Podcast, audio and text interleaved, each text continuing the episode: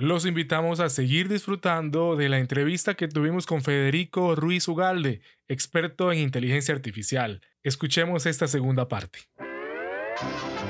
Porque no nos guardamos lo mejor para el final. Desde la Azotea Podcast, siempre estamos de temporada.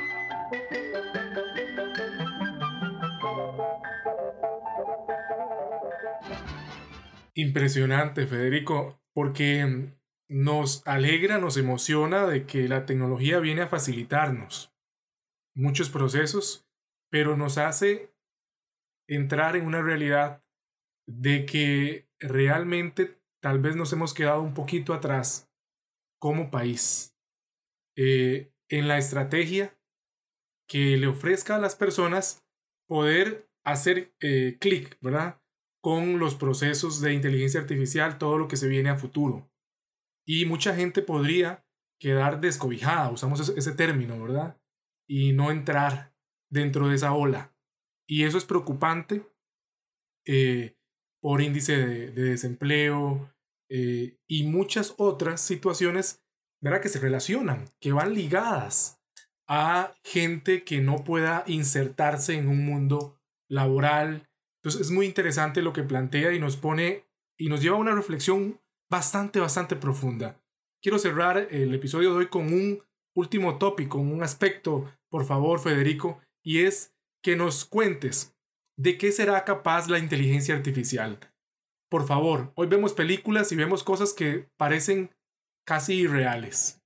Y uno dice, ¿qué de eso va a ser, si va a ser posible y qué de eso no va a ser posible? Bueno, aquí tenemos a Federico, eres un experto. Federico, por lo menos adelántanos, ¿qué de eso sí va a ser posible que de, que de eso no va a ser posible. Gente que eh, ve en las películas que desde el smartphone, desde el teléfono, dispositivo móvil, eh, prácticamente va a tener un, un médico ahí eh, para obtener respuestas a sus consultas que tienen relación con el área de la salud. ¿Qué de eso puede ser real? ¿Qué de eso no? Bueno, cuéntanos algo de esto, Federico, por favor. Sí, bueno, ahora que mencionas el médico, eso es un excelente o muy interesante eh, caso. Ah, imagínate qué es lo que hace un médico para evaluar, eh, por ejemplo, eh, un posible cáncer en la piel, ¿verdad? pues él clásicamente se acerca, observa ciertos detalles en, en típicamente lunares, ¿verdad? Que son sospechosos y los analiza y, da un veredicto de, sospecha o no, ¿verdad? Y más, más adelante, entonces ya se le, depende de la urgencia, se le manda a hacer una biopsia. Em, mm, bueno, hay muchos estudios, no solo con, con, este tipo de análisis en cáncer de piel, eh, sino con otro tipo de, de, análisis en otros tejidos, donde se logra ah, realizar un aprendizaje de máquina con algunos de estos algoritmos de inteligencia artificial eh, que logra dar desempeños inclusive superiores al análisis emitido por un médico. eso significa que teóricamente podemos construir un software que corra en una, al menos que tome o levante las fotografías de un celular, mande la información a un servidor y que en unos minutos o inclusive segundos te esté dando una respuesta acerca de, del peligro que puede estar eh, em, eh, puede estar apareciendo a partir de ese, de ese lunar que tengas. y yo me atrevería a decir que esas, ese tipo de, de aplicación en el celular ya deben de existir, al menos de manera eh, no, no, necesariamente oficial, pero probablemente como prototipos. y, y, probablemente la, la mayor, eh, el mayor obstáculo para que esta aplicación esté lista es más bien regulatorio, ¿verdad? Es como los médicos o las asociaciones médicas no van a permitir que un software de estos emita una directriz final porque hay una persona y una vida involucrada y bla, bla, bla, ¿verdad? Y tiene que haber un responsable. Entonces, eh, hay una, un bloqueo, no voy a decir político, pero, pero sí gremial, ¿verdad? Y tal vez político, involucrado un toque con, también con la legislación nacional, eh, que evita que algunas de estas herramientas, veamos el caso de, Uber, ¿verdad? Y, y, estas herramientas para hacer transporte eh, conectado, ¿verdad? Ha tenido mucho bloqueo también a nivel de legislación, ¿verdad? Mucha discusión al respecto. Normalmente la tecnología aparece primero y después aparecen, eh, y más bien es bloqueada por, procesos regulatorios que, por defecto bloquean un poco el trabajo de estas. Em, entonces, eh, tal vez eso nos recuerda a Star Trek, ¿verdad? Y, y, maquinita para, para diagnosticar personas, ¿verdad? Que la pasas por encima de, la persona, ¿verdad? Exacto. al menos en Star Trek, en la, la, serie original creo que se llamaba Tricorder, ¿verdad? y, y, entonces te da un diagnóstico de la persona, ¿verdad? Sin tocarla, sin abrirla, sin hacer nada, ¿verdad? Eh, ¿Cómo se hacen algunos diagnósticos que se están estudiando en este momento? Mecanismos un poco más novedosos. emitiendo luz en, en, para detectar cáncer de pecho en las mujeres, en lugar de, de los eh, exámenes un poco más incómodos que existen actualmente. Correcto. Con una simple emisión de luz y toma de fotografías, eh, se puede detectar ya o hacer diagnósticos relativamente confiables. Eh, todo esto a nivel experimental, ¿verdad? entonces, eh, mucho de lo que está en ciencia ficción realmente se va a volver una realidad. creo que las cosas, desde el punto de vista de procesamiento de datos, realmente está habiendo una revolución imparable. Es, es vertiginoso la velocidad con que está apareciendo todo esto donde, donde tal vez hay un poco más de limitaciones es en incorporar esto a un cuerpo, eh, digámosle un robot físico, ¿verdad? Eh, las razones es porque como hay física involucrada, hay un cuerpo involucrado, es costoso, hay un costo elevado, el software es barato, es eh, de muy bajo costo, entonces estas cosas las podemos trabajar a muy bajo costo. En cambio, asistentes físicos son más costosos. Nosotros en el laboratorio estamos trabajando con los agentes físicos. Eso nos da la ventaja del tiempo, ¿verdad? Nos, da un poco más de chance de participar en ese desarrollo. Eh, a ver, te, explico tal vez una diferencia entre estos dos softwares de aprendizaje de máquina, ¿verdad? Eh, o inteligencia artificial. Em, eh, Amazon y, y algunas otras, Google y algunas otras compañías han creado repositorios o servicios para identificar objetos, que usted pone un objeto en una cámara y te dice si es leche, si es una tijera, y te lo dice muy rápidamente con mucha eh, confiabilidad. Sin embargo, no te va a decir información que es necesaria para poder manipular este objeto por un robot. Por ejemplo, no te va a decir con precisión en dónde se, dónde se encuentra, en qué orientación se encuentra, em, o, estimar el peso, tal vez, del objeto, con solo verlo. Cosas que el humano sí puede hacer hasta en cierta medida. Exacto. Eh, no puede tal vez eh, determinar cuál es la fricción del objeto.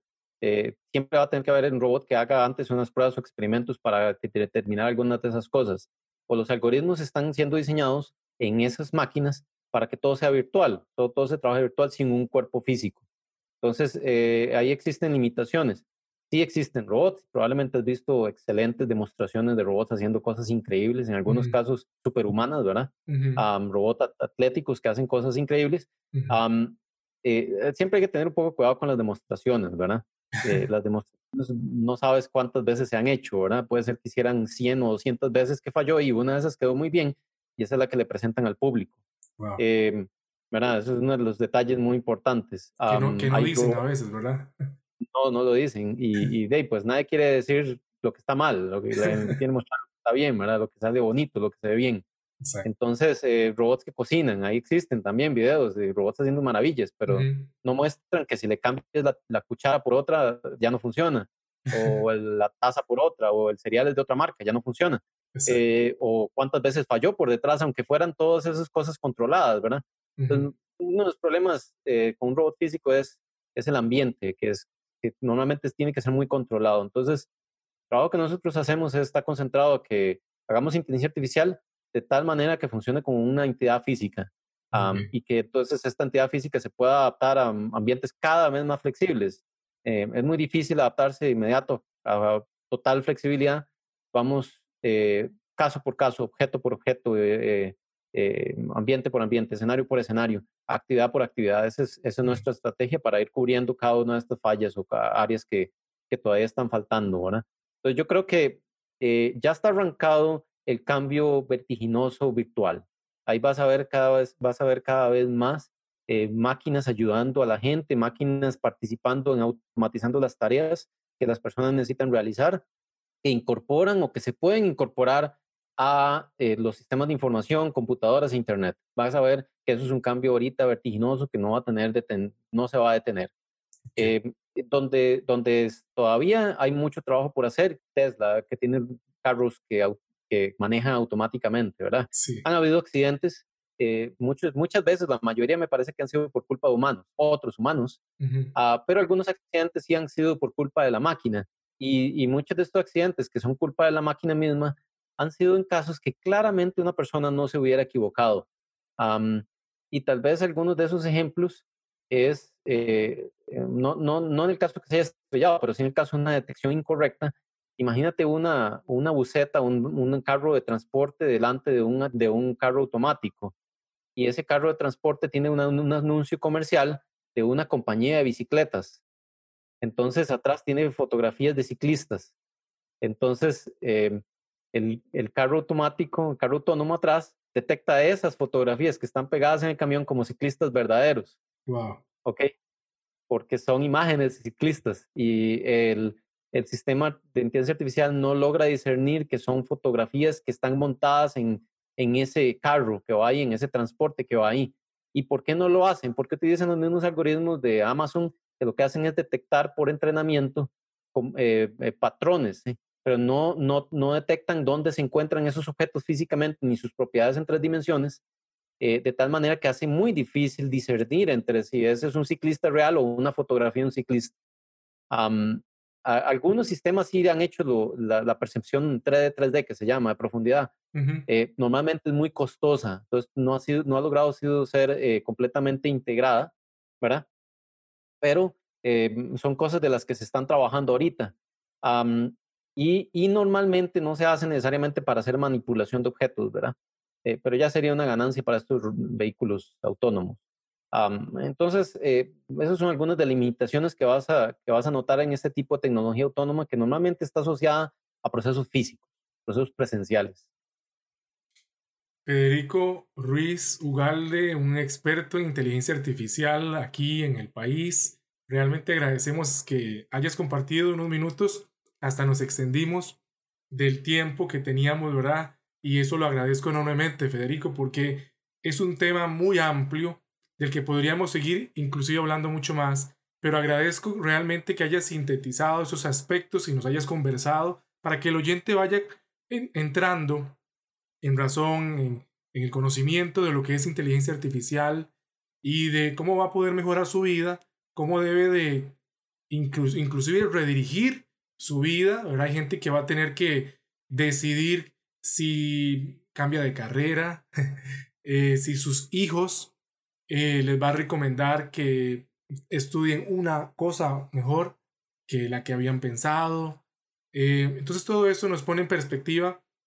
Sabemos que, que el país, que no, no, tal vez no estamos ¿verdad? con el presupuesto de otras naciones para poder ¿verdad? pelear tú a tú. Escucho de universidades que tienen universidades que tienen presupuestos, eh, hace poco escuchaba de Oxford, si no me equivoco, o de Stanford, en, que tiene un presupuesto de 6.500 millones de dólares al año para poder trabajar con eh, investigación y aspectos de inteligencia artificial. Uno deseara que dentro del, del, del área educativa en el país contáramos con, con muchos recursos porque usted lo ha dicho, tal vez en el software tal vez no es tan, eh, tan costoso, ¿verdad? Pero hay piezas en hardware que realmente elevan su valor o detección en, en 3D y todo esto conlleva, ¿verdad? Mecanismos bastante caros que uno deseara que poder comenzar a, a trabajar con ellos y que la gente se capacitara para el uso, eh, la creación, la mejora de ellos, pero se requiere también de recursos.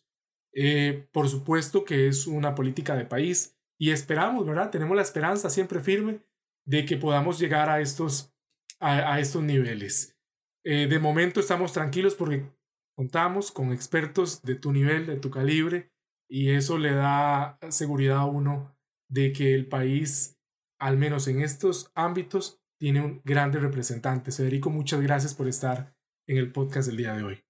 Quiero, quiero que por favor nos cuentes si la gente quisiera más información al respecto, eh, sobre lo que hacen en el laboratorio, lo que haces aquí en el país, las colaboraciones que también haces, eh, por favor contale cómo pueden obtener más información. Sí, eh, no, muchísimas gracias por la invitación de nuevo, Juan Carlos.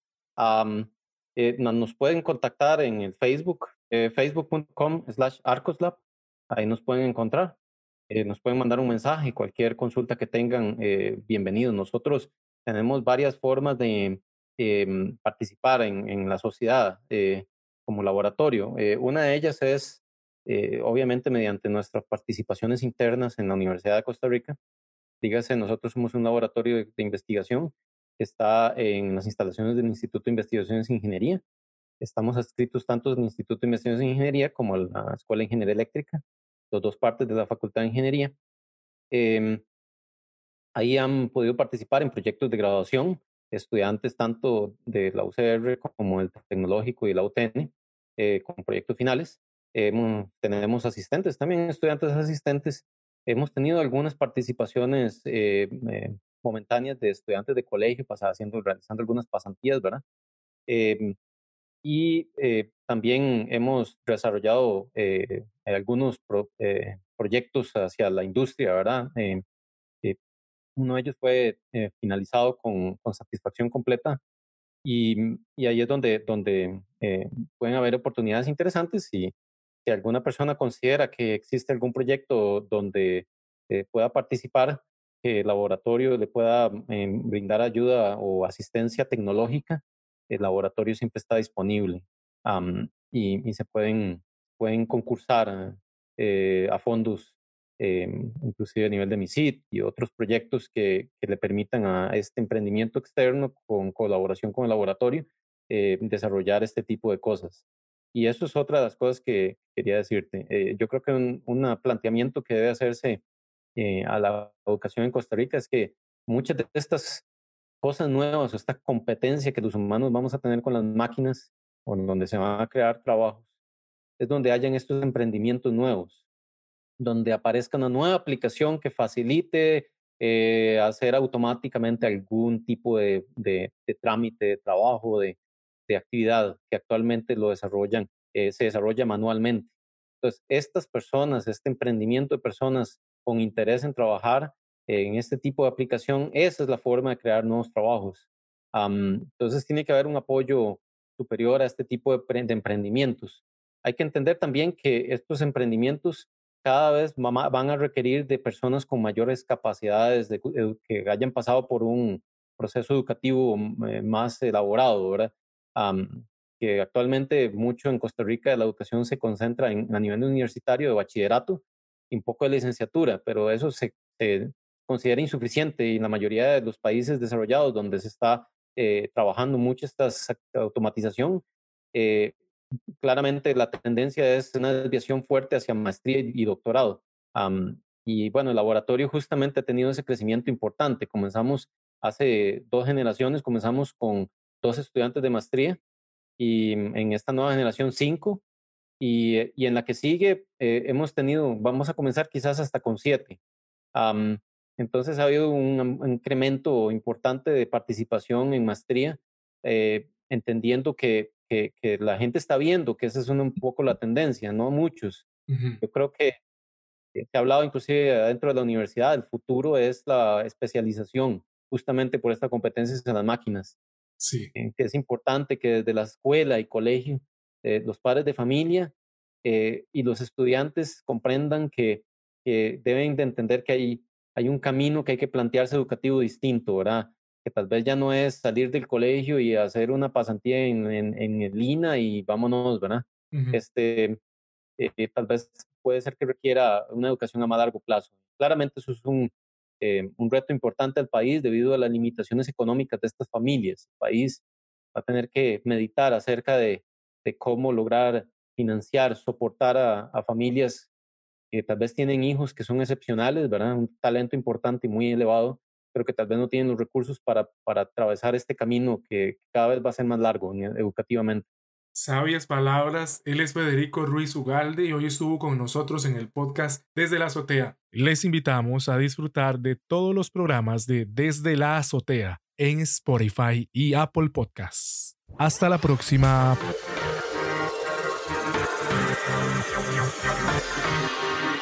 Oh.